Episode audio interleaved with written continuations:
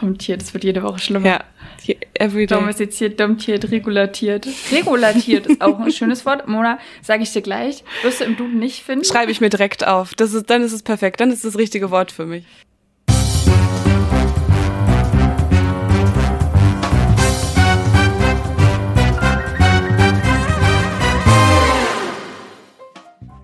Hallo und herzlich willkommen beim Wein und Weiber Podcast. Mein Name ist Mona und ich sitze hier zusammen mit meiner Kollegin Lisa. Jede Woche sprechen wir hier bei einem guten Glas Wein über die Liebe, über das Leben und über unsere Arbeit beim Online-Magazin wmn.de. Heute wollen wir vor allem das letzte, das Arbeiten in den Vordergrund stellen, denn wir haben heute Psychotricks für euch, mit denen wir wahrscheinlich unser eigenes Arbeiten und vielleicht sogar euer Arbeiten verbessern können. Lisa, kommst du rüber mit deinen Psychotricks? Ich äh, bin schon voll da und äh, ja auch voll in der Psyche drin gefangen gerade, weil ich so an diesem Satz gerade hängen geblieben bin, wie du meintest, wir wollen uns jetzt äh, mit dem Letzten, mit der Arbeit beschäftigen. Also, hä, weil sie jetzt gerade sagen, dass Arbeiten das Letzte ist? Und dann habe ich erst gecheckt, dass du das auf die, also auf unsere typische Anmoderation, auf die Arbeit beim Online-Magazin wmn.de beziehst. Ja, ich hing gerade ein bisschen hinterher. Aber ich freue mich jetzt da zu sein, Mona. Ich freue freu mich, dass du auch da bist. Und äh, da fällt mir auch mal wieder auf, so wir sagen diesen, diese Einladung einfach, Einleitung einfach runter und merken gar nicht, was wir da drinnen sagen. Ähm, wir, wir sagen da jedes Mal, wir sprechen über die Liebe, über das Leben und über unsere Arbeit. Stimmt zwar, aber think about it. It's happening. Ja, ist, da, ist ja schon mal viel wert, dass das es stimmt, was so, wir da sagen. Ne? So. Also, ne? Keine falschen Versprechungen. Ja, erstmal kurz rekapitulieren. Mhm. So. Und ähm, naja, es stimmt so wirklich, ist die Frage. Ich muss dir ganz ehrlich gestehen, ich habe heute kein Glas Wein dabei. Ich habe heute nur meine meine Trinkflasche neben mir stehen. Oh Mann, jetzt fällt mir gerade auf, dass ich das Wasser, was ich mir mitgebracht habe, das prickelnde Sprudelwasser im anderen Raum vergessen habe. Und da kann ich jetzt nicht mehr hin. Denn wir sprechen heute auf Arbeit und ich bin heute im Büro und da sind viele Leute um mich herum, die ganz wichtige Termine haben und will mich unbedingt in die Termine von anderen Leuten reinplatzen. Ne? Das macht man ja, nicht. Ja, Aber wir können die Leute ja ruhig mal abholen dazu thematisch. Also du saßt gerade in einem anderen Raum, da war es sehr, sehr laut. Ja, da war es sehr, sehr laut. Da, da meinte ich, genau, und da meinte ich zu dir, geh doch mal jetzt raus, mach doch mal eine Ansage, dass sie jetzt einfach mal hier, ähm, das müssten wir jetzt piepen, deswegen sage ich es nicht so genau, ruhig sein sollen. In, in, in Berlinerisch habe ich es gesagt. Und dann ist Mona rausgegangen und kam wieder und meinte so, nee, ist ähm, Chefetage. Ich zieh um.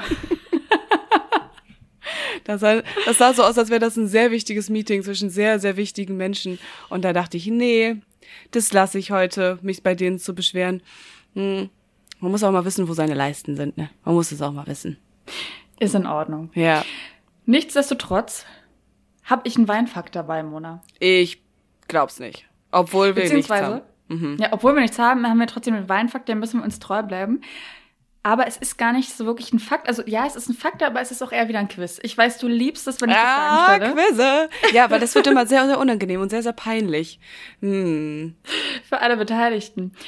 Ähm, und es ist wieder was sehr Schönes. Ich, vielleicht erinnerst du dich noch daran. Vielleicht ja. erinnern sich auch die Hörer und Hörerinnen daran dass wir schon mal ähm, über Weinsprache gesprochen haben und verschiedene Begriffe mitgebracht haben, wie unter anderem zum Beispiel den Begriff des Jeroboam, so eine Flasche war von einem Fassungsvermögen von 4,5 Litern. Ah ja. Hm, wir klar. haben auch Begriffe mitgebracht wie den äh, des Cuvées, also einem gemischten Wein, haben, haben wir auch dabei gehabt. Mhm. Ich dachte mir so, es gibt so viele tolle Begriffe, da bringe ich doch heute gleich nochmal drei mit und Mona, lass dich mal wieder raten. Was sagst du? Dieser, ich sag dir ganz kurz, ähm, ich hab's noch ganz kurz, ich hab's total noch auf dem Schirm, denn diese Begriffe, die du mir vorstellst, die kommen aus der Önologie. Ist das richtig? Du, du bist ja richtig professionell ist, unterwegs. Ist, ist eingeloggt, ja, ja. Ich bin sehr stolz. Okay. Gerne. Ich bin bereit. Okay. Also, was meint das Wort toasten in der Weinsprache? Boah, okay, ganz ehrlich, das ist abgefahren. Ich habe am Wochenende mit einem Menschen drüber gesprochen, dass er sagt, der Wein, den er gerade trinkt, der ist, schmeckt ein bisschen wie gebutterter Toast im Nachgang. Wirklich? Weiß ich nicht, ob er Drogen in sich drinne hatte. Weiß, ich kann es dir nicht sagen. Aber ich fand es sehr weird. Und an, vielleicht gibt's das ja. Vielleicht ist es ja ein bisschen Weizen mit drin im Wein und das Weizen, gerösteter Weizen und ein bisschen Butter mit im Wein drin. Und dann schmeckt es nach Wein. Dann ist es getoastet. Kann das sein? Ich finde die Herangehensweise wieder mal bemerkenswert, aber ist leider völlig falsch, natürlich. Natürlich, was ist Ja, eine Frage? nee, genau. Also ähm, bei einem getoasteten Wein ähm, wird ein Fass über offenem Feuer angeröstet, wo der Wein halt drinne Mhm. lagert. Und dieses Holzfass überträgt ja ganz regulär immer Tannin auf den Wein, aber dieses Toasten sorgt dafür, dass halt nicht zu viel Fasstannin in dem Wein landet. Zu viel Fasstannin in dem Wein landet, denn Fasstannin, das schmeckt dann ein bisschen, mh, das schmeckt so pelzig auf der Zunge drauf, ne? Genau, es ist dann einfach weniger Tannin drin, wenn der Wein getoastet ist. witzig. Okay. Bedeutet für mich jetzt, Wein auch mal eine Flasche in die Mikrowelle stellen, heiß machen, weniger Tannine. Ich glaube, das ist äh, genau diesen Trick, den wir auch schon mal vorgestellt hatten, mit dem, ähm, mit dem Dekantieren, mit diesem, wo es so schnell mit dem Mixer ging. Ich glaube, ähm, nicht machen. Hyperdekantieren. Ach genau, so hieß es. Okay, Okay. ich habe einen weiteren Begriff dabei. Was meint das Wort Weinstein? Das kannst du dir aber wirklich aus den Fingern Da, saugen. kann man das ableiten? Okay. Ja, du könntest es vielleicht sogar schon mal gesehen haben. Also ich gehe mal davon aus, es gibt ja kristallklares Wasser und es gibt ähm, das Gegenteil. Und ich würde sagen, wenn etwas so steinig trübig ist, dann ist es eher unklar und da kann man nicht so gut durchgucken. Also würde ich sagen, der Weinstein ist das, wenn der Wein nicht, wenn er nicht klar ist, sondern wenn er trübe ist. Und dann sieht so aus, als würden kleine Brocken, so Hefebrocken oder sowas da drin hängen. Also du bist wirklich äh, kreativ unterwegs. Aber es sind eigentlich diese kleinen, ich weiß nicht, ob du schon mal gesehen hast, auf dem Flaschenboden, wenn sich da so kleine Kristalle bilden. Nee, warum? Nee, warum? Was sind das für Kristalle? Was soll das? Das sind äh, geschmacksneutrale Kristalle aus Kaliumsalz, die sich da einfach bei langer Lagerung unten am Flaschenboden absetzen. Und äh, das macht aber überhaupt nichts äh, mit der Qualität des Weins, sondern nur mit der Optik. Also man sollte einfach irgendwie gucken, dass man das rausfiltert, wenn man den Wein dann ins Glas gibt. Aber ja, das ist Weinstein. Weil trinken Ich sollte schon man mal es gesehen. Du hast es schon mal gesehen. Du guckst dir deine Flaschen vielleicht auch ein bisschen besser an, bevor du sie an den Hals sägst. Vielleicht ist das Ja, das ich habe schon mal auf so einem Weinstein rumgekaut. Das war dann sehr unangenehm, weil man sich Mm. dann so denkt, hä, ist jetzt hier ein Stück Glas äh, irgendwie mit im Wein gelandet oder äh, Und das kann dann bestimmt auch sogar ein bisschen den Gaumen aufreißen. oder denkt schon der Worst-Case-Szenario hier. Okay, nicht. Weinstein. Ich habe noch, ich habe noch einen richtig schönen Begriff ich bin mitgebracht. richtig gespannt. Den, den musste ich dir äh, mitbringen, den durfte ich euch allen hier nicht vorenthalten. Mhm. Und zwar, was meint der Begriff des Kirchenfensters? In einem Wein. Also nicht in einem Wein, aber es hat etwas mit Wein zu tun.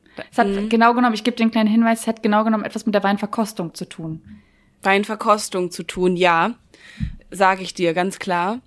Äh, Kirchenfenster war, sind ja immer das Schönste an der Kirche. Die sind ja immer so richtig so bunt mit so Glas und mit ganz viel ne Farben und Rot und Blau und da ist so Jesus noch drauf gemalt und so eine Sachen.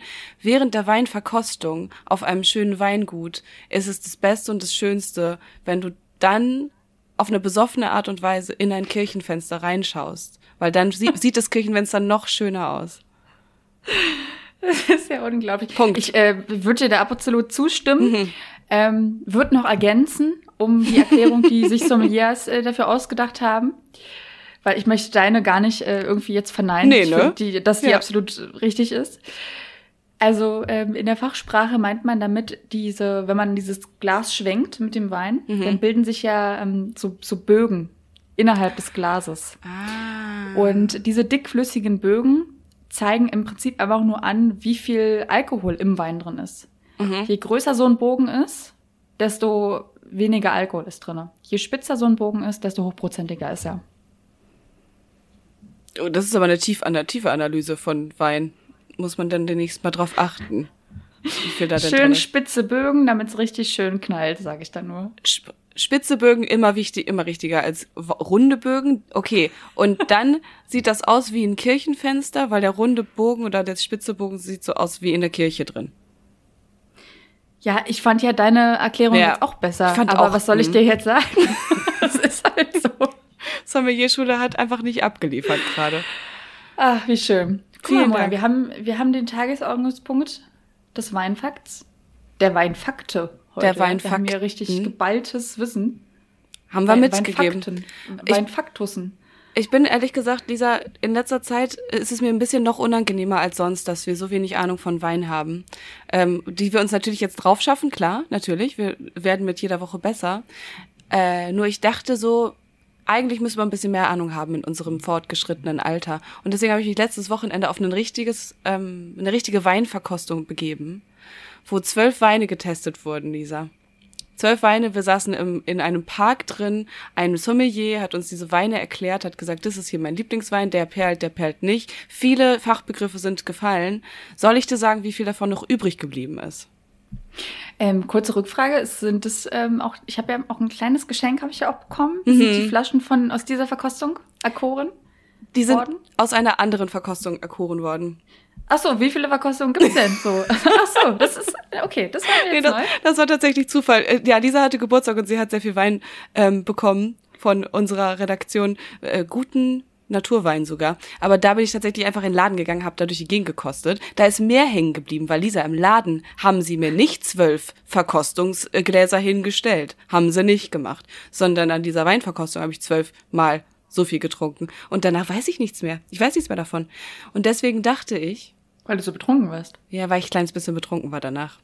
Ich habe Ja, du, du bist auch so jemand, der beim Verkosten halt richtig trinkt, ne? Und nicht nur wieder ausspuckt extra in den, in den Eimer. Also, wer jetzt wirklich da einen Eimer rausholt, da ist es ist Perlen vor die Säue, sage ich da doch einfach. Aber ich dachte, weil ich sowieso alle meine Notizen auch an dem Abend verloren habe und überhaupt nicht mehr drüber nachgedacht habe, wie lecker dieser Wein denn sein kann, mh, dachte ich, dieser fürs nächste Mal besorge ich uns einen kleinen O-Ton von dem Menschen, der da diese Weinverkostung gemacht hat. Und er erklärt uns einen seiner Weinfacts. Würdest du das begrüßen? Denn er hat richtige Facts. Und ich glaube, unsere HörerInnen schreien auch gerade auf und denken sich so, boah, endlich Experten zu dem Thema. Es ist ja schrecklich hier mit euch. Absolut. Also ich kann nur hoffen, dass äh, die Leute, die uns hier gerade zuhören, ähm, dass die keine Ahnung haben, beziehungsweise weniger als wir, sonst ist das schon sehr, sehr unangenehm, was hier passiert. Ja. Vielleicht hört ihr genau deswegen auch diesen Podcast, weil ihr noch weniger Ahnung habt als wir. Sehr schön. Ah, so. Ja, äh, geil. Wo wir gerade auch so beim Thema Weinverkostung waren, sind wir ja schon voll im Thema auch irgendwie Berufsalltag drinne.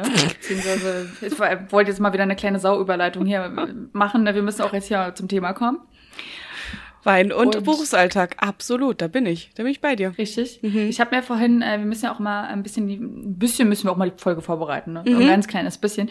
Und da habe ich ähm, einen kleinen Arbeitstitel äh, hier gegeben, meinem Dokument äh, Business Baby. Ich mir, besser wird's nicht. Business Baby. Ja. Hast du das abge inspirieren lassen, hast du dich da vielleicht von Baby Got Business? Nee. Nee. Aber also ich, äh, ich, ich weiß, dass wir zum Beispiel darüber bei wmn.de einen Artikel haben über sie. Mhm. Die haben wir mal porträtiert, die gute Frau. Wie heißt sie? Ann-Kathrin Schmitz? Ann-Kathrin Schmidt, sehr gut, ja. Genau. Äh, aber ich habe persönlich noch keine Erfahrung mit ihr gemacht. Deswegen ähm, würde ich da jetzt das mal verneinen, dass ich da gerade jetzt hier ähm, Copyright-Rechte Okay. umgangen habe. Keine persönlichen Erfahrungen mit ihr. Das klang sehr hocherotisch wieder, was du da gesagt hast. Muss auch nicht. Muss auch einfach nicht sein. Okay, also du hast gesagt, wir sind jetzt, wir sind die Babys und wir machen Business. Und weil Ja. wir so viel Ahnung haben vom Business, gehen wir das jetzt einfach mal weiter. Finde ich, finde ich gut. Ja, total viel Ahnung. Nee, äh, unser Geheimnis eigentlich auch dieser Folge ist, dass wir gar nicht so viel Ahnung haben, aber den einen oder anderen Trick mitgenommen haben über die Zeit, der uns dann doch ganz gut weiterhilft. So ist es jedenfalls bei mir und die habe ich heute auch mitgebracht. Bevor wir jedoch damit reinstarten, habe ich mir auch hier in meinem kleinen, meiner kleinen Vorbereitung habe ich mir auch was aufgeschrieben und zwar eine Frage. Fragen, Mona freut sich schon wieder jetzt. Ich sehe es an Ein Gesicht. Quiz, ein Quiz. ist, ist kein Quiz, ist ganz offen gestellt. Okay. Eine Frage, die ähm, mir neulich durch den Kopf gegangen ist, weil ich habe einen Text geschrieben, auch mit der Einleitung, dass man ähm, jahrelang studiert hat. Also man geht jahrelang in die Schule, viele Leute studieren dann auch noch jahrelang und dann stehen sie plötzlich im Berufsalltag und sind so, äh, Moment mal, ich brauche ja eigentlich gar nichts von dem, was ich so in meinem Studium gelernt habe. Ah, ja. Schwierige Deswegen Phase. die Frage. Hast du auch manchmal das Gefühl, dass das, was du zum Beispiel im Studium gelernt hast, jetzt in deinem Job überhaupt nicht brauchst oder brauchst du es? Hast du davon jemals irgendwas angewendet? Okay. Jetzt kommt's nämlich raus. Also für alle HörerInnen da draußen, ich habe ja Linguistik studiert und arbeite jetzt bei einem feministischen Frauenmagazin. und nein. Ich wende davon sehr, sehr wenig an. Ich kann äh, schreiben und lesen und das hat mir tatsächlich sehr viel geholfen, dabei meinen Job auszuführen. Denn unser Job besteht tatsächlich eigentlich daraus, sich jeden Tag neues Wissen anzueignen und nicht da, daraus altes Wissen zu reproduzieren. Ich finde so, also so kann man, finde ich, unseren Job ganz gut beschreiben. Wir müssen halt jeden Tag irgendwie up to date sein und müssen ganz, ganz neue Entwicklungen aufschreiben und dabei sein. Und was ich im Studium gelernt habe, das war viel äh, Verbklassen des Swahili definieren. Viel hat da stattgefunden. Und das, nee, das gibt's gerade im Moment gar nicht. Mm -mm. Hammer. Aber mir geht's ganz genauso. Ich habe ja eine ähnliche Laufbahn wie du. Also ja. ich habe äh, das heißt Literaturstudie, also neuere deutsche Literatur heißt es jetzt im Master studiert. Und ähm, also ich muss sagen, natürlich weiß ich jetzt, wie man tiefgründig recherchiert. Ich kann auch lesen und schreiben, das mhm. ist viel wert. Und ich habe vor allem natürlich auch dadurch, dass ich extrem viele Hausarbeiten schreiben musste, meinen äh, Schreibstil extrem verbessern können und ja auch meine Rechtschreib- und Grammatikfähigkeiten. Aber so what? Klar, das sind Sachen, die brauche ich jetzt in meinem Job, aber ich muss auch sagen, ist schon alles Learning by Doing. Also ja da hat mich mein Studium jetzt auch nicht so krass darauf vorbereitet. Das hast du dir anders vorgestellt und du hast jetzt in den, seit wann bist du jetzt im Arbeitswesen drin?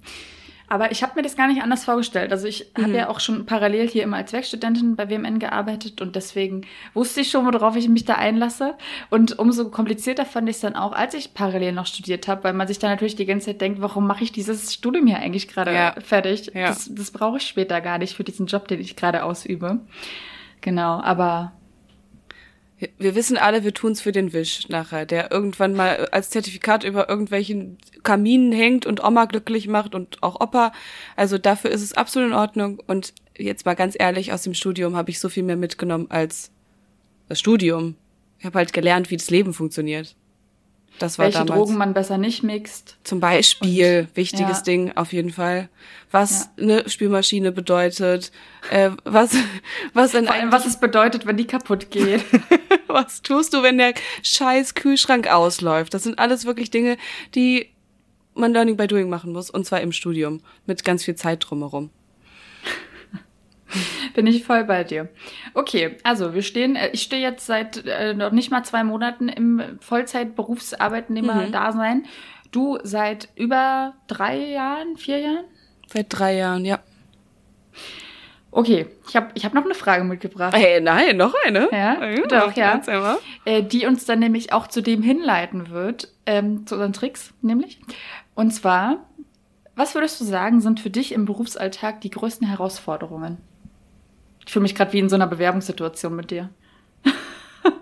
Tatsächlich, du stellst mich gerade ein, ne? Oder eben auch nicht nachher. Was machen wir denn dann? Ja, mal gucken. Ich werde es dir nachher sagen am Ende der Folge. ähm, die größten Herausforderungen gerade bei unserem Beruf, habe ich, äh, glaube ich, gerade schon kurz angeteasert, ist dieses immer up to date bleiben und immer das Neueste mitbekommen und nie schlafen. Schlafen ist ziemlich so das Letzte, was wir uns irgendwie in unserem Job leisten können, habe ich das Gefühl, weil das Internet, das explodiert jeden Tag aufs Neue. Und im Internet passieren Sachen. Und wenn du da nicht eine richtig gehörige Portion FOMO irgendwie mit dir herschiebst, dann hast du da ein Problem. Und eine das. Was? Eine Portion was? FOMO? Ach so, FOMO, Fear FOMO? of Missing Out. Wir müssen hier alles auch äh? Alles auch mal aussprechen. The fear of missing out, ganz genau. Also man, ja, wenn man nicht sowieso alles mitbekommen will, intrinsisch motiviert, dann haben wir echt ein richtiges Problem. Und ich finde, also einmal, das ist halt für unseren Job, glaube ich, der erste und wichtigste Punkt. Aber generell im Job ist es, glaube ich, die größte Herausforderung, selbst motiviert zu bleiben und sich die ganze Zeit vorstellen zu können, warum man das überhaupt tut jeden Tag aufzustehen mit dem Gedanken, geil, ich mache das jetzt cool, guter Job. Oder einfach nur mit dem Gedanken aufzustehen, ich mache das für irgendwas. Ich finde, das ist, glaube ich, die größte Herausforderung, die uns in den nächsten Jahren verfolgen wird. Wie ist das bei dir? Hast du jetzt schon mal einen Tag gehabt, wo, wo du damit Probleme hattest, dich da selbst zu motivieren? Mm, klar, natürlich. Also Motivation kommt halt irgendwie, finde ich, aus einem selber so doll raus, dass das hat, muss nicht unbedingt was immer mit der Arbeit zu tun haben, aber wenn es mir selbst schlecht geht, dann habe ich keine Motivation für die Arbeit. Wenn ich selbst ähm, mich fühle wie ein Stück Dreck, weil ich habe gestern eine halbe Topf Schokolade gegessen und da war nicht Sport machen und war eine schlechte Person, dann du weißt, was ich meine. So geil. Ich habe Schokolade gegessen, keinen Sport gemacht. Ich bin ein schlechter Mensch. Direkt schlechter Mensch. Naja, oder weiß nicht, wenn du halt ähm, persönlich Probleme mitträgst oder sowas, dann habe ich auch weniger Motivation für die Arbeit. Und deswegen, okay, vielleicht können wir da direkt den ersten Hack einschieben, finde ich. Ich wollte gerade wollt fragen, hat eigentlich äh, mit dem, den Herausforderungen, die du da gerade nennst, hat, haben deine Hacks, die du mitgebracht hast, irgendwas damit zu tun in die Richtung? Gehen die, in, gehen die zufällig in die Richtung? Zufällig zu 100 Prozent gehen die genau in die Richtung. Dann äh, würde ich doch sagen, yeah. äh, wir fangen, äh, gib, gib doch mal so einen kleinen Business. Baby, gib mir doch mal einen Business Hack jetzt. Baby, the Business Hack. Ich muss bei meinem Business Hack vielleicht kurz ein kleines bisschen ausholen.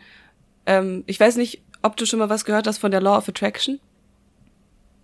Nee, ich kenne nur die Love Parade. Und die Alles nicht klar. so gut aus. Ja. Gut, keine Ahnung, was das damit zu tun hat. Die Law of Attraction, also das Gesetz der Anziehung. Ähm, es ist ein, ein irgendwo ein sehr esoterischer Begriff, der jetzt in den letzten Jahrzehnten in dem ganzen Internet durch die Gegend geschwubbelt ist. Unter anderem durch das Buch The Secret wurde das ganz groß. Und die Leute haben seitdem viel diese Law of Attraction auf dem Schirm. Die bedeutet eigentlich nichts anderes, als dass wenn du positive Gedanken hast, dir Positives passiert. Wenn du negative Gedanken hast, dass Negatives passiert. Ganz kurz, ich muss direkt einhaken. Gerne. Glaubst du das? Das ist tatsächlich eine sehr gute Frage.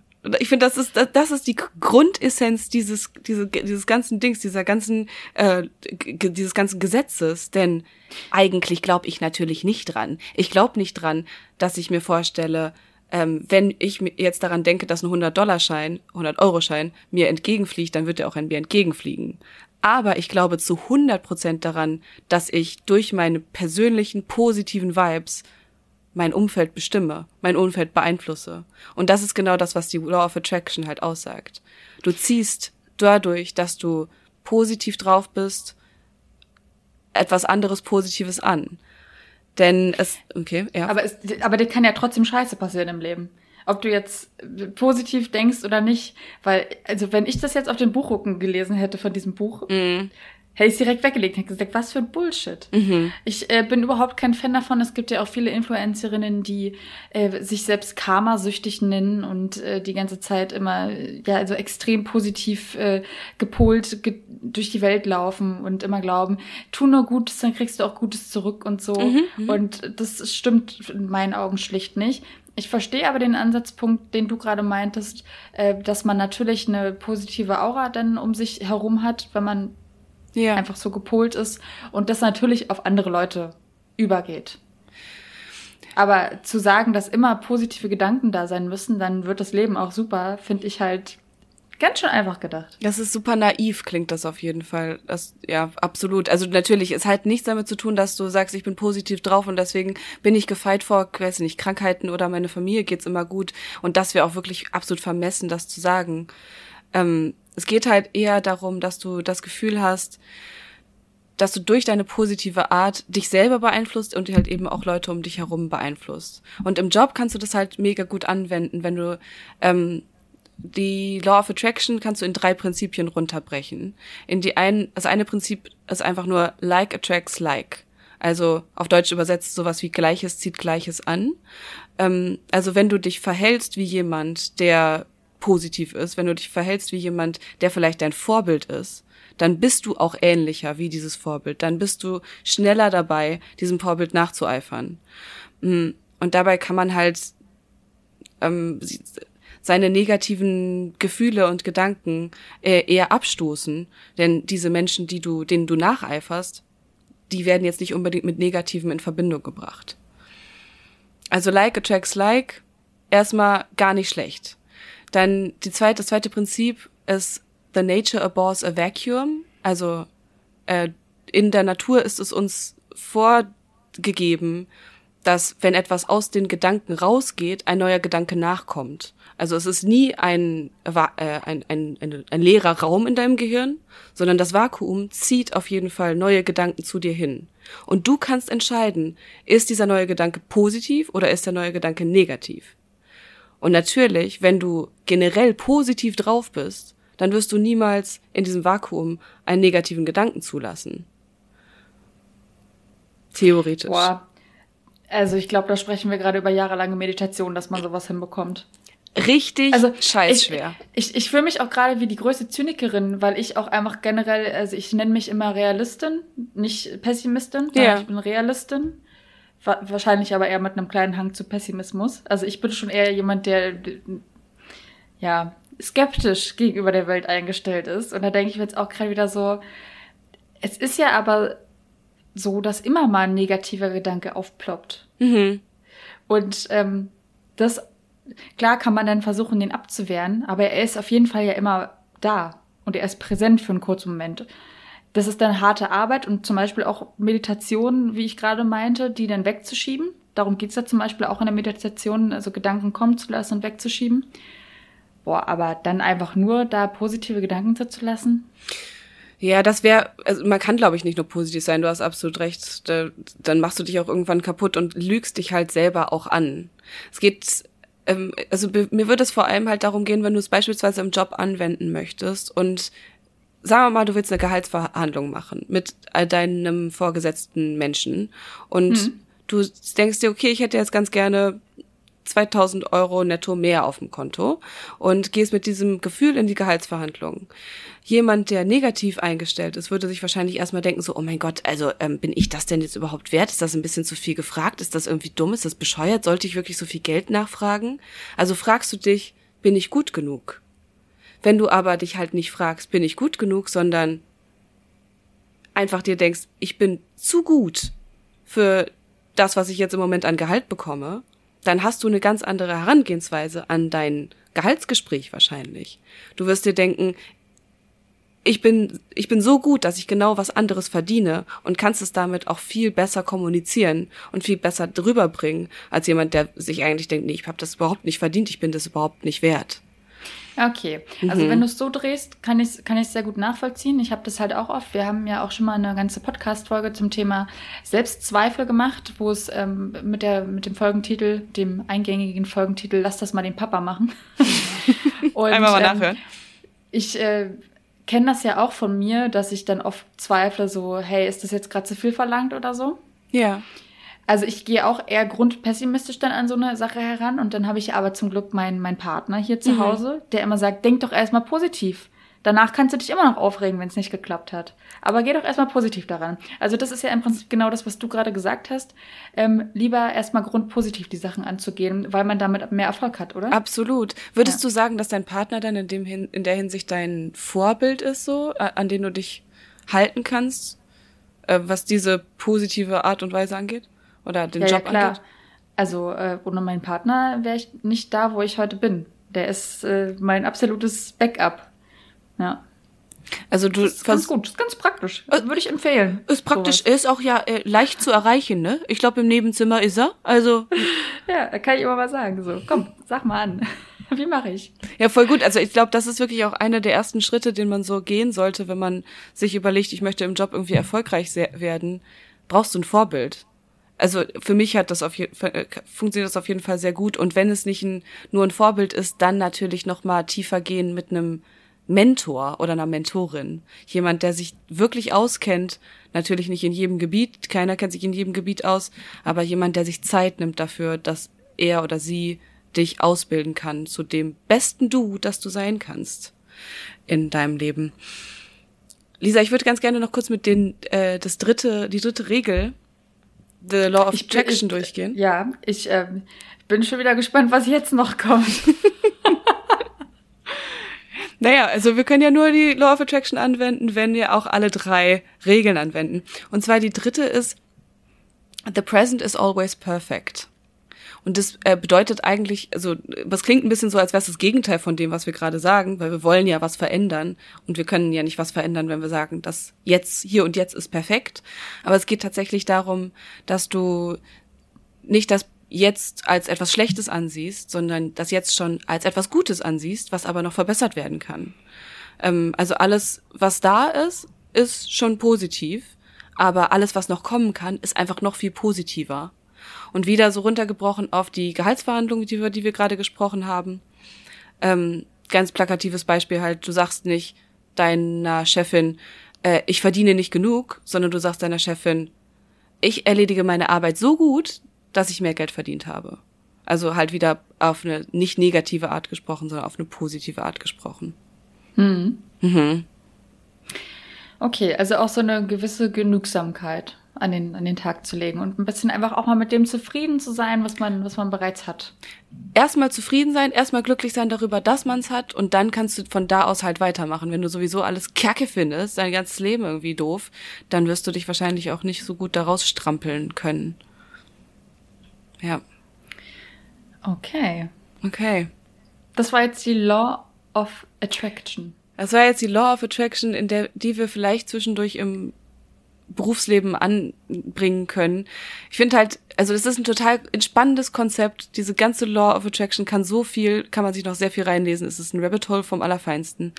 Ähm, aber also was man sich halt so ein bisschen merken kann, ist, man kann das halt im Alltag ausüben. Man kann jeden Tag im Alltag was dafür tun, dass dein negatives Gedankengut aus dir rausgepulverisiert wird und du mehr positive Gedanken zu, zu dir nimmst. Zu dir nehmen. Konsumieren. Positive Gedanken konsumieren. Also, es gibt so ein paar Übungen, die du machen kannst, zum Beispiel halt einfach ein bisschen dankbarer sein dafür, was du hast.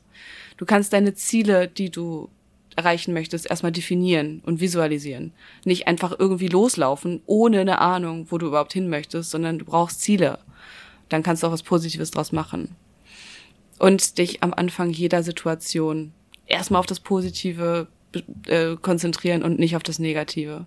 Wenn du beim Eisladen nämlich aus Versehen die falsche Eissorte bekommst, nämlich nicht Pistazie, sondern Erdbeere, Lisa, was machen wir dann ab jetzt? Sagen lieb Danke und verklagen dann im Hintergrund? Nein, Quatsch. sehr gut. Aber ich fand es gerade sehr interessant, was du gesagt hast mit diesem Ziele erreichen, visualisieren bin ich voll bei dir. Ich muss aber sagen, momentan ist es bei mir so, dass ich mich angetrieben fühle und meine Ziele dadurch erreiche, dass ich mir selbst sage, ich muss das jetzt schaffen, weil gerade ist mir noch nicht genug. Also mhm. ich aus einer Negativität meine Kraft ziehe. Weißt du, mhm. was ich meine? Mhm.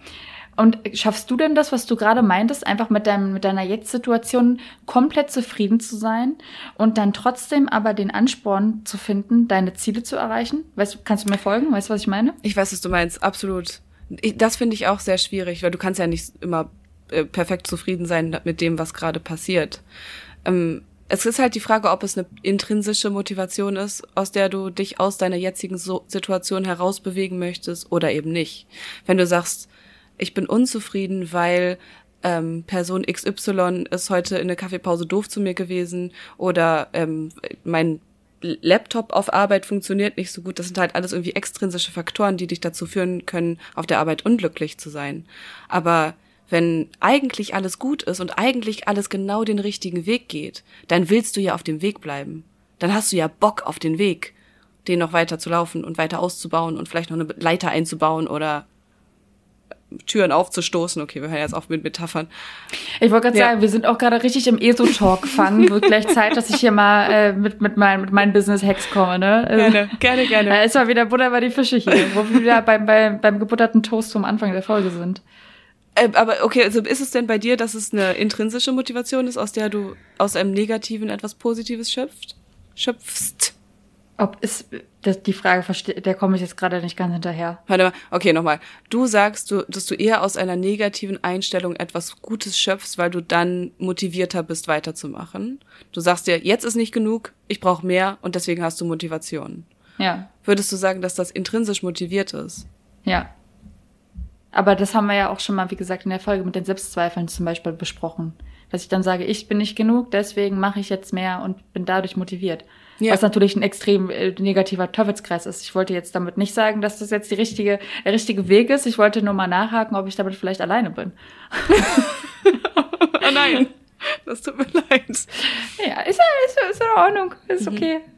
Hm. Spannend. Okay. Möchtest du dazu noch was sagen? Möchtest du zu dem, zu deinem Hack? Eine kleine Sache würde ich noch hinten anschieben.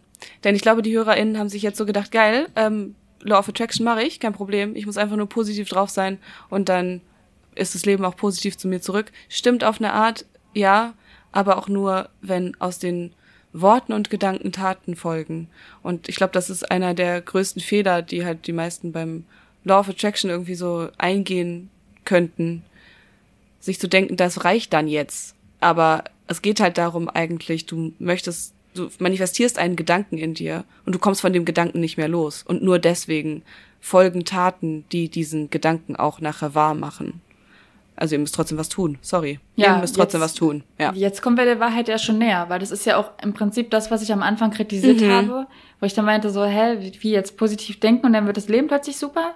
Nee. Ja, ja, genau. Aber positive Gedanken können natürlich dazu führen, dass man angetrieben ist und was macht und in seine, zu seinem Ziel hin handelt. Original, Ja, okay. ganz da bin genau. ich dann bei dir. Das hast du ja sehr schön aufgefangen jetzt doch mal. Ja, ja, ich dachte, das muss doch mal sein. Mhm. Na gut. Wunderbar. Ich habe mir natürlich auch selbst die Frage gestellt, äh, welche die größten Herausforderungen für mich sind im Job. Ja. Und ähm, habe mir hier vermerkt, dass es für mich auf jeden Fall ähm, Zeitmanagement ist. Also weil vor allem unser Job ist so, dass man, man ist ja niemals fertig. Ja. Wenn man mit einer Aufgabe fertig ist, kommt die nächste. Und da muss man sich natürlich extrem krass davor hüten, dann nicht auch wirklich einfach 24-7 äh, zu arbeiten und eben diesen Schlaf dann zu vernachlässigen, wie du vorhin auch meintest, wegen der, wegen der FOMO, die man da permanent mit sich trägt, sondern dass man sich dann natürlich auch seine Pausen gönnt. Und äh, zum anderen, dadurch, dass es so ein extrem krasser ähm, Aufwand ist an Aufgaben, die wir haben, muss man sich natürlich auch extrem gut äh, organisieren können. Und man muss auch in der Lage sein zu planen. Und ähm, deswegen habe ich äh, gleich zwei Hacks mitgebracht. Organisationshacks. Ja, Organisationshacks. Ähm, und zwar einmal zum Thema, wie priorisiere ich Dinge? Und zum anderen auch noch ein ganz, ganz wichtiger Punkt, den man auch nicht beigebracht bekommt. Und zwar, wie sagt man am besten Nein im Job? Mega. Mhm. Ich, Mega. ich bin gespannt. Gib, gib, gib mir die volle Dröhnung. Ich, ich habe erstmal was zum Thema Priorisieren mitgebracht. Äh, Es hat unser Kollege geschrieben, ja, wir bei WMN, wir haben nämlich auch einen männlichen Kollegen bei uns im Team. Im, im, im Frauenmagazin, das Dem- ist der Wahnsinn. Dem der werden die Ohren klingeln. Guter Jonas. Ja. Der, der Jonas, dem werden jetzt die Ohren klingeln. Ich habe nämlich einen Text von dem gelesen und war total inspiriert äh, von dieser Methode, die er da ähm, ja, vorgestellt hat. Und zwar äh, nennt sich das Ganze Eisenhower-Methode.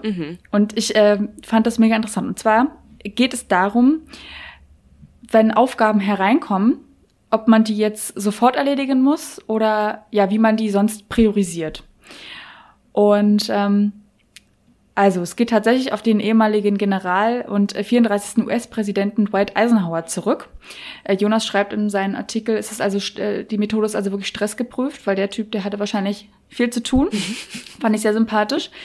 Und ähm, also es geht bei dieser Methode gar nicht darum, wie geht man jetzt Aufgaben, die auf der To-Do-Liste, ähm, die man sich unbedingt immer schreiben sollte, ähm, die man auf der To-Do-Liste stehen hat, wie man die Aufgaben angeht, sondern ob man sie überhaupt macht und wann man sie macht. Aha. Also man geht schon davon aus, dass man sowieso nicht alle Aufgaben ge geschissen bekommt, die einem auf den Teller geklatscht werden. Richtig. Also es ist im Prinzip als Art Tool für Zeitmanagement zu verstehen. Und das wird immer dann relevant, wenn eine neue Aufgabe reinkommt. Zum Beispiel jetzt irgendwie, äh, wenn die Chefin oder der Chef plötzlich sagt, hey, hier, ich habe noch mal was für dich.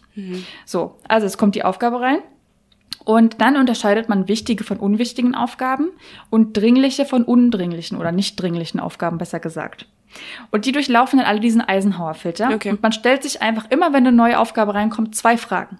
Erstens, ist die Aufgabe wichtig? Also meistens persönlich wichtig für einen, dass die erledigt ist am Ende des Tages. Und die zweite Frage, ist die Aufgabe dringend? Also hat die Aufgabe eine Deadline? So. Wenn die Aufgabe wichtig und dringend ist, also es geht ja nach so einer Matrix, ne? Ja. Ist die Aufgabe wichtig und dringend, dann erledigt man sie sofort. Ist die Aufgabe wichtig, aber nicht dringend, dann delegiert man sie, wenn man das kann in seinem Job. Wenn sie, wenn sie wichtig ist, aber nicht dringend. Genau. Okay. Wer das alles nochmal nachlesen möchte mit dieser Matrix, die ich hier gerade erkläre, auf wmn.de einfach nach Eisenhower-Methode suchen. Ist die Aufgabe nicht wichtig, aber dringend, delegiert man sie auch. Wer macht denn nicht wichtige Aufgaben, die dringend sind? Was sind das für Aufgaben? Kannst du mal kurz ein Beispiel geben? Na, wie gesagt, ich habe gesagt, wichtig für einen selbst. Ja. Also wenn mir jetzt jemand eine Aufgabe gibt, äh, mit, ähm, was ist jetzt eine Aufgabe, die mir persönlich nicht wichtig wäre, muss ich jetzt ganz doll aufpassen, was, was ich hier sage. Du sprichst mit mir, Lisa, ne? Genau, also Mona, Mona, du gibst mir zum Beispiel einen kleinen Republish rein, ne? Wenn wir hier nochmal Texte nochmal anfassen und nochmal neu machen sollen. Und dann ich mir so, oh, das ist aber so ein Text, den mag ich jetzt überhaupt nicht gern anfassen. Mhm. Zum Beispiel, weil der auch gar nicht von mir selbst ist, sondern vielleicht sogar auch von jemand anderem geschrieben, ja? ja. Dann ist diese Aufgabe für mich nicht wichtig. Mhm. Aber weil du als Chefin die mir ja schreibst, ist die natürlich dringend. Ah, so. okay, okay, okay. Also, und dann, mhm. und dann sage ich vielleicht so, nö, das lasse ich jetzt jemand anderen machen. Oder ich schieb sie hinten an. Boah, wenn das rauskommt, Lisa, ne, dass du Sachen wegdelegierst, dann ist aber Feierabend. Ich wollte, ich wollte hier gerade nach einer Lösung suchen für dich. Ein Beispiel meine ich. So, und dann gibt's natürlich auch noch den Fall, dass eine Aufgabe nicht wichtig ist und nicht dringend. Und dann ist es einfach mal in Ordnung, dass man die eliminiert, dass man mhm. die einfach streicht. Weil dann so wichtig kann es nicht sein. Wenn man durch diese beiden Fragen geht und jeweils mit einem Nein rauskommt, ja, dann Tschüss. Sehr gut. Äh, mega interessant. Darf ich eine kleine Zusatzsache vielleicht da reinbringen? Ich würde mhm. mir nämlich sagen, eigentlich ist ja das Wichtige, wichtig wird ja definiert dadurch, wie hilft es deinem Arbeitgeberin? Also nicht dir selber, sondern der Firma, für die du das machst. Also wenn du sagst, das ist nicht wichtig für mich, ähm, Beispiel, äh, deine Chefin kriegt eine, ähm, einen Rosenstrauß geliefert, dann ist es für die Firma nicht wichtig und für dich nicht wichtig, diesen Rosenstrauß in eine Vase zu tun. Deine Chefin sagt dir aber, pack das bitte in eine Vase. Kannst du lassen. Weißt du, was ich es meine? Ist, es ist natürlich immer die Frage, ähm, wie wie ist die Arbeit jetzt geregelt? Ne? Ist es jetzt irgendwie krass hierarchisch, dass man jetzt irgendwie natürlich immer der Chefin oder dem Chef genügen muss? Möchte man sich vielleicht selbst verwirklichen? Also ist dann einfach wirklich nur wichtig, was man, äh, was man selbst machen möchte? Möchte man vielleicht gerade irgendwie aufsteigen in einem Unternehmen? Dann sind natürlich ganz mhm. andere Sachen jeweils wichtig. Absolut. Also das muss man natürlich äh, jeweils für sich dann einfach gucken. Aber es ist schon darauf ausgelegt, ähm, ja, für sich selbst zu entscheiden, ist das jetzt gerade mhm. für mich etwas Wichtiges. So, ja klar, wenn du ähm, dem Unternehmen Profit machen möchtest, so, ja, dann ist das natürlich für dich wichtig. okay. Also nicht wichtig mit dem Blumenstrauß jetzt zum Beispiel. Okay, ich bin gerade ein bisschen bei dir. Ich bin mehr bei dir. Deinen persönlichen Lebensweg bestreiten und deinen Arbeitsweg bestreiten, dafür wichtig. So. Mhm. Und ähm, ja, also noch abschließend zur Eisenhower-Methode. Das braucht natürlich einiges an Übung, weil nicht jeder kann halt so leicht priorisieren. Das ist echt äh, eine krasse Sache, ne? Dass man, da muss man auch erstmal ein Gefühl für entwickeln. Kann ich das jetzt wirklich abgeben? Habe ich, äh, kann ich überhaupt delegieren? Habe ich überhaupt ein Team äh, von Leuten, denen ich diese Aufgabe anvertrauen kann? Ja. Können die Leute das überhaupt in dem gleichen Maße machen, wie ich das könnte und so weiter und so fort? Also da sind schon viele Abas in diesem Konzept drinne. Ich wollte es aber trotzdem irgendwie teilen, weil ich es einfach ganz interessant fand und vor allem auch diese Konsequenz total interessant fand, dass es auch mal okay sein muss, eine Aufgabe nicht zu machen nicht unbedingt selber zu machen oder gerade sogar es nicht zu tun. Ja. Wenn du sagst, man weiß immer nicht, was man jetzt für ein Team hat und ob man Sachen delegieren kann, ist ja auch irgendwie schon die erste Frage. So, warum kannst du deine Sache nicht delegieren? Wieso weiß, weiß dein Team nicht genauso viel darüber Bescheid? Eigentlich müsste man sich da schon an die erste Nase greifen, dass man es nicht richtig rübergebracht hat, wie die Aufgabe erledigt werden kann. Ja. Eisenhower. Und, hm? Eisenhower. Eisenhower, he knew Eisenhower. It. Und ich habe dazu, weil ich diese Konsequenz, wie gesagt, so gut fand, auch mal was nicht zu machen, natürlich auch noch diesen Trick hier mitgebracht, den ich jetzt gerade schon angesprochen habe zum Thema Nein sagen im Job. Mhm. Wir haben äh, generell auch auf WMN einen Artikel darüber, wie man allgemein lernen kann, mal Nein zu sagen, weil das einfach finde ich auch eine ultra wichtige Eigenschaft ist, die man, die man können muss, ja. dass man das nicht immer allen ähm, recht machen möchte. Und ähm, im Job ist das Ganze natürlich noch ein bisschen schwieriger, weil man möchte natürlich niemanden verprellen. Schon gar nicht den Chef oder die Chefin. Ding ist, ähm, viele Chefinnen wollen ja dann wirklich delegieren, also Aufgaben abgeben. Aber man hat ja auch selbst viel zu tun. Also man kann nicht immer jede Aufgabe annehmen. Und ich habe jetzt hier nicht irgendwie eine krasse Studie dabei. Nee, ich habe einen kleinen TikTok-Hack mitgebracht. Du hast einen TikTok-Hack ausgegraben. Mhm. Ja, und zwar von der Userin Shadi Sarai. Und ähm, ja, die gibt einfach Karrieretipps auf ihrem, auf ihrem Channel. Und dieser eine Tipp, der hat, ähm, mal gucken, ob er noch mein Leben verändern wird. Dadurch, dass ich ihn dir jetzt sage, wird er wahrscheinlich nicht klappen. Dadurch, dass du vorgesetzt bist, ist es nicht so gut, dass ich dir das jetzt verrate. Na gut, da muss ich jetzt durch. Full Disclosure hier. Muss ich mir jetzt einen neuen äh, Tipp ausdenken. Aber für unsere Hörer und Hörerinnen ähm, kann ich diesen Tipp nur wärmstens empfehlen. Und zwar sagt die TikTokerin, dass man, wenn man eine Aufgabe bekommt und man gar keine Zeit dafür hat, nicht einfach sagen soll, ähm, würde ich voll gern machen, habe ich aber keine Zeit für. Ja. Sondern, was man viel, viel eher machen sollte, ist zu sagen, natürlich kann ich das machen, könnten Sie mir helfen, dafür meine To-Do-Liste zu priorisieren? Mhm, mhm. Auch hier, ich habe vorhin schon gesagt, überhaupt ist es immer mal gut, eine To-Do-Liste zu haben. Ne? Und dann, was man dann macht, ist tatsächlich einfach diese To-Do-Liste zu nehmen, für den Tag zum Beispiel, und dann die Stück für Stück, Aufgabe für Aufgabe mit dem Chef oder der Chefin durchzugehen. Und äh, dann sagt sie halt auch, dass ähm, sie aus der Erfahrung von ihren Klientinnen weiß, dass viele Chefs oder Chefinnen die Aufgabe dann zurückziehen. Ja. Weil die dann natürlich selbst sehen, äh, da ist ja wirklich gar keine Zeit für. Krass, was ist denn das für eine To-Do-Liste? Und die ist ja auch organisiert und die weiß ja auch, was sie macht. Ja, so, ne? ja, ja. Oder auch gut, sie reduzieren die Arbeitslast. Dann sagen sie, na, dann streich halt die Aufgabe und mach die, wenn die Aufgabe wirklich so viel wichtiger ist. Mhm. Wenn sie da auch durch den Eisenhower-Filter gegangen sind zusammen. Und äh, ja, so oder so schafft man es dadurch, dass der Chef oder die Chefin macht, was man möchte. Ist doch großartig, oder? Mega. Also nicht nur die macht ja, was du möchtest, sondern du äh, hast genau damit auch bewiesen, ich habe viel mehr Ahnung von meinem Job, als du Ahnung von meinem Job hast. Und das ist ja auch mega wichtig. Einfach nur eine Ja. Aufgabe reingeknallt zu bekommen und du sagst, ja, okay, schaffe ich, mach 38 Millionen Überstunden und kriegst es irgendwie gemeistert, ist ja auch nicht der Sinn der Sache. Absolut cool, absolut cooler Tipp. Mm, Ich habe so ein bisschen, also so ähnlich ist ja auch dieser Tipp von wegen, wenn dich deine Chefin fragt, bitte kannst du das und das übernehmen, sag einfach nur, sag du mir, wie ich das machen soll. Erklär du mir, wie ich das tun soll. Ich habe gerade so richtig schnippischen Unterton im, Hinterkopf, so, ja, sag mir mal, wie ich das machen soll. Sag, sag mal, wie das denn bitte funktioniert. Trotzdem freundlich, einfach freundlich bleiben, würde ich sagen, dabei. Vielleicht Schwierige, schwierige Angelegenheit. schwierig.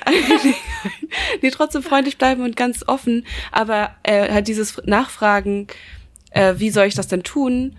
Das sagt deiner Vorgesetzten oder deinem Vorgesetzten eben, er muss sich in das reinversetzen, was du tun musst. Also genau das, was du sagst, halt auch irgendwie die To-Do-Liste anschauen oder einfach ein, einmal drüber nachdenken, was denn diese angestellten Menschen wirklich leisten, was sie den ganzen Tag tun müssen.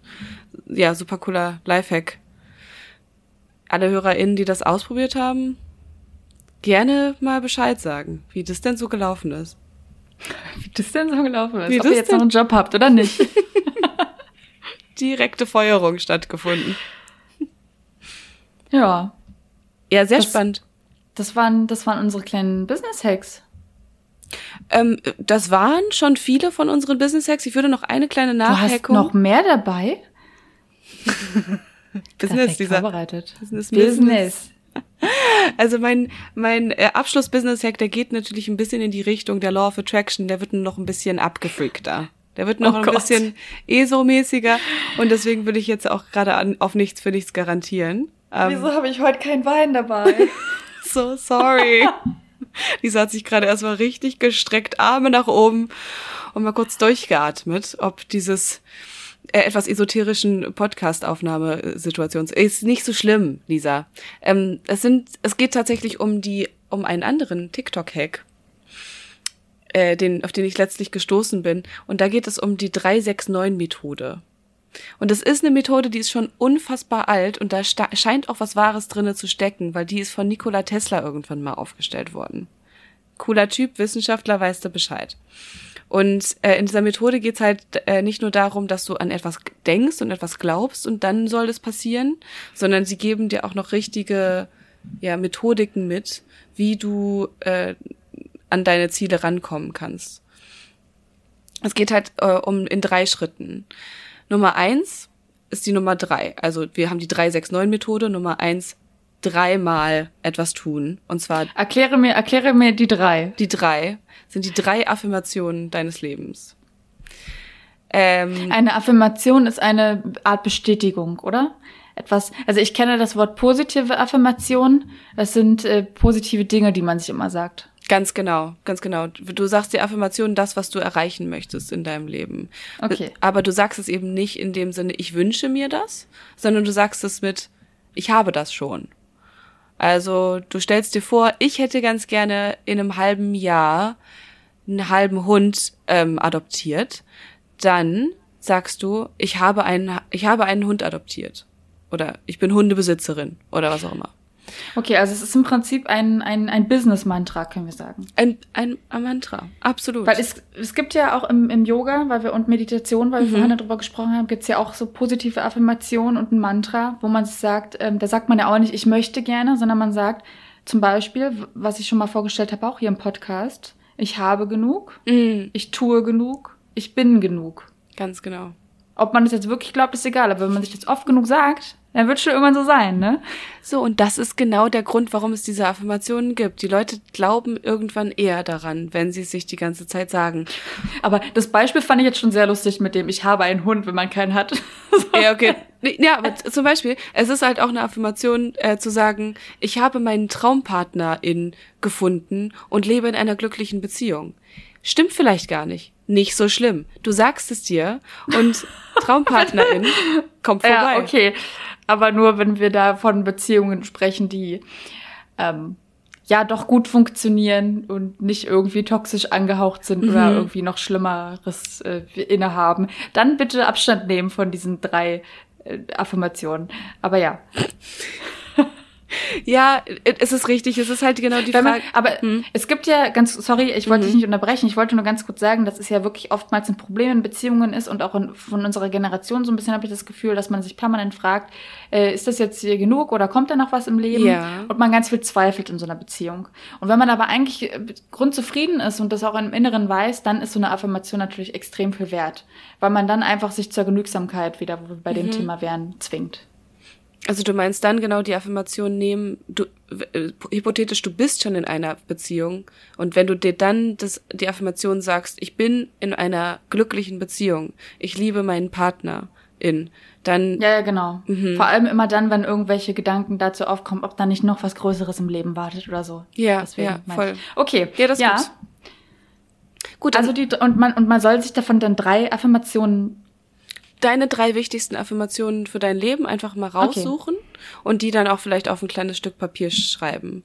Ähm, genau, also sowas wie ich bin glücklich mit meinem Leben, ich habe genug Geld, um in den Urlaub fahren zu können und ich habe meinen Traumpartner gefunden. Könnte sein, dass das jetzt meine äh, Affirmationen sind, man weiß es nicht. So, äh, dann haben wir jetzt Stufe. Was ich dann schon wieder sehr lustig finde mit diesem Traumpartner. Wo ist er denn? Ja, Lisa, ich bin doch, hab noch, doch das noch nicht so lange. Kommt schon noch. Ich bin da ganz positiv eingestellt. Ja, Ganz du, positiv. ich bin, ich bin da, ich, ich wünsche dir das auch, ne? Ich bin da auf deiner Seite und ich werde jetzt jede Podcast-Folge nachfragen, ob die Affirmation gefruchtet hat. Ja, jetzt kommt nämlich das nächste, weil das ist ja, es reicht ja nicht. Ich habe zwar diese drei Affirma- Affirmationen schon, ich muss aber damit was machen. Und zwar Stufe zwei äh, von der 369-Methode, sechs Wiederholungen dieser drei Affirmationen jeden Tag. Jeweils, also Aha. Also ich sag die mir dreimal immer hintereinander auf, so wie so, ich habe genug, ich tue genug, ich bin genug und das sage ich dann sechsmal. Das sagst du dann sechsmal und dann ist es gut. Das ist die Übung, ganz genau. Dann hast du es immer wieder auf dem Schirm, musst es ja nicht direkt hintereinander sagen, sondern du kannst auch morgens zweimal, abends zweimal, mittags vielleicht irgendwie bei der Mittagspause, damit du es immer wieder auf dem Schirm hast und immer wieder dabei bist, ah, okay, mache ich jetzt eigentlich gerade was, was meine Affirmationen stärkt oder mache ich gerade Quatsch? Äh, und was überhaupt nicht meine Ziele verfolgt. Boah, okay, nehmen wir mal ganz kurzes Beispiel. Meine positive Affirmation wäre, ich mache gerade meinen Traumjob. Mhm. Und das sage ich mir jetzt sechsmal am Tag. Mhm. Und dann glaube ich es am Ende oder was? Also jetzt mal davon abgesehen, dass ich meinen Job wirklich sehr, sehr gerne habe. Ähm, aber, aber weißt du, was ich meine? Das Mhm. ist so, ich finde, also vor allem, weil wir hier immer noch beim äh, Business Baby Podcast Ja. sind, finde ich das total, glaubst, also glaubst du, dass das funktionieren kann? Ich glaube wirklich, dass es funktionieren kann. Es geht ja darum, Beispiel, dein Job hat dich heute total abgefuckt. Du hast zu, dich total aufgeregt über, weiß ich nicht, ein Thema deines äh, Artikels, das du total blöd fandest und du hast irgendwas irgendwie nicht gut im Job. Und du sitzt beim Mittagessen und denkst dir so, Mann, das war heute ein blöder Tag oder ist ein blöder Tag. Und dann denkst du aber, warte, Affirmation, ich habe den tollsten Job der Welt, ich liebe meinen Job. Und du erinnerst dich an Sachen, wo du merkst, dein Job ist der beste Job der Welt. Nämlich an einen Tag, wo du den schönsten Artikel überhaupt geschrieben hast. An einen Tag, wo du mit mir Podcast aufnehmen durftest. Solche Sachen. Ach, das sind die guten Tage. So. Okay. Okay, Verstehst nee. du? Ja, äh, das, okay, jetzt bin ich wieder bei dir. Okay. Drei Affirmationen, äh, sechsmal wiederholen. Ganz Was genau. hat's mit der neuen auf sich? Jetzt kommt die neuen. Äh, die neun bedeutet, dass du, äh, dass du jede Wiederholung der drei Affirmationen sek äh, neun Sekunden durchhalten sollst. Also spreche ich extrem langsam. Ja, entweder das oder sagst es halt relativ schnell, aber dann öfter. Aber ich würde auch eher sagen, sehr, sehr langsam sprechen. Warte mal, neun Sekunden. Zähl mal jetzt im Kopf mit, wenn ich sage, ich habe genug, ich tue genug, ich bin genug. Wie viele Sekunden waren das? Neun, jetzt neun. Siehst du? Schon, also dabei komme ich dir schon an der Grenze zu äh, komisch vor. Ja, kommst du dir vielleicht ein kleines bisschen komisch vor. Aber, aber man sagt es ja auch im Kopf, ne? Man muss es nicht laut sagen. Also man kann, aber man kann es auch im Kopf. Man sagen, darf, also auch im Kopf. Also wenn du gerade in der Bahn sitzt oder was, da würde ich auch eher sagen, vielleicht nicht dann laut sprechen. Ich habe einen Traumpartner gefunden. Ich, ich habe einen Traumjob adoptiert. Ich habe einen, einen Dackelwelpen adoptiert. Deswegen labern die ganzen Leute in der Berliner U-Bahn immer. Das sind einfach nur Affirmationen, die die raushauen. Lisa, jetzt haben wir es. Ich habe, äh, ich, ich glaube nicht, dass du die Antwort unbedingt kennst, aber was hat denn jetzt Nikola Tesla damit zu tun? Ach so. Warte. Ach so, na klar, da habe ich auch die Antwort parat. Warte, ich weiß es gerade nicht mehr. Mona hat vorhin schon verraten, dass sie gerade 30 Tabs offen hat, deswegen könnte das jetzt kurz ein bisschen dauern, bis sie den richtigen gefunden hat. Ja, okay, ach so genau. Nikola Tesla hat nämlich gesagt, dass die drei, die sechs und die neun äh, magische Zahlen, beziehungsweise heilige Zahlen sind. Und mhm. der hat so eine These aufgestellt, wo er halt meinte, dass diese Ziffern, die drei, sechs und neun, im wahren Leben immer wieder vorkommen. Dass wir denen immer wieder begegnen. Und genau deswegen scheint das halt auch für diese Law of Attraction Leute und die Methodik Leute die idealen Zahlen zu sein. Nikola Tesla, äh, absolute Bildungslücke, war das äh, 19. Jahrhundert oder? Der Typ hat äh, 1856 äh, das Na, Licht der Welt erblickt. Okay. Mhm. Also auch noch eine ähm, streng religiöse Zeit, weil die Zahl drei ist ja zum Beispiel auch in der christlichen Religion yes. extrem krass vertreten. Okay, gut. Mysterium gelöst. Mysterium gelöst. Ähm, Nikola Tesla, äh, guter Erfinder seiner Zeit, wahrscheinlich doch viel überholt, aber wir können da einfach die Zahlen übernehmen. Lisa, wenn du möchtest, kannst du auch vier Affirmationen nehmen. Für mich ist das fein. Also ich weiß nicht, was Tesla dazu sagen würde, aber für mich ist das vollkommen okay. Ich gehe hier einfach nur noch mit dem Eisenhower-Filter durchs Leben und gucke, wie ich alles wegdelegieren kann. Äh, also, nee. Es wird wegdelegiert. Affirmation halt. ist dann echt der Next Step. So. Ich finde es sehr interessant, weil wir jetzt echt eine sehr kuriose Business-Folge auf die Beine gestellt haben. Mhm. Äh, ich zum einen mit sehr ähm, knallharten Business-Tipps, will ich fast schon sagen. Mhm. Und du wirklich versucht hast, dieses Thema so komplett von der anderen Seite zu beleuchten, und zwar vom Inneren. Wie man in sich drin das Beste aus dem Arbeitsalltag machen kann und das Beste aus sich auch herausholen kann. Ich finde, es ist dadurch sehr, eine sehr vielschichtige Folge geworden, Mona. Vielschichtig und rund, wie Wein und Weiber so ist. Weiß ich nicht. Rund. Keine Ahnung. Rund. einfach. Ist eine runde Sache. Aber wenn, vielleicht ist es ja bei den HörerInnen auch so, dass sie entweder wahnsinnig doller Business Girl sind und einfach nur handfeste Tipps an die Hand gegeben haben wollen oder wie ich ein kleines bisschen auf der ESO-Ecke unterwegs sind. Sagt uns das doch gerne. Schreibt uns gerne einfach eine E-Mail an wmn.funkedigital.de. Wir würden uns freuen. Und dann danach gerne folgen bei Spotify, bei Deezer, bei Apple Podcasts und auch bei Podimo, damit ihr uns nächste Woche wieder hören könnt. Denn sonst wäre es ja traurig. Ja, vor allem wären wir dann traurig. Ja, Aber traurig. Äh, wir, wir haben ja jetzt eine positive Affirmation. Wir haben die besten Hörer und Hörerinnen der ganzen Podcast-Welt. Das ist jetzt äh, die Affirmation und das damit würde ich jetzt aus diesem Podcast scheiden. Scheiden würde sie ihn damit. Vielen Dank, dass ihr so eine tollen Hörer und HörerInnen seid. Bis zum nächsten Mal. Ach, übrigens, Mona, mhm. ne? Bist, bist eingestellt. yes! Geil! Bis zum nächsten Mal. Ciao.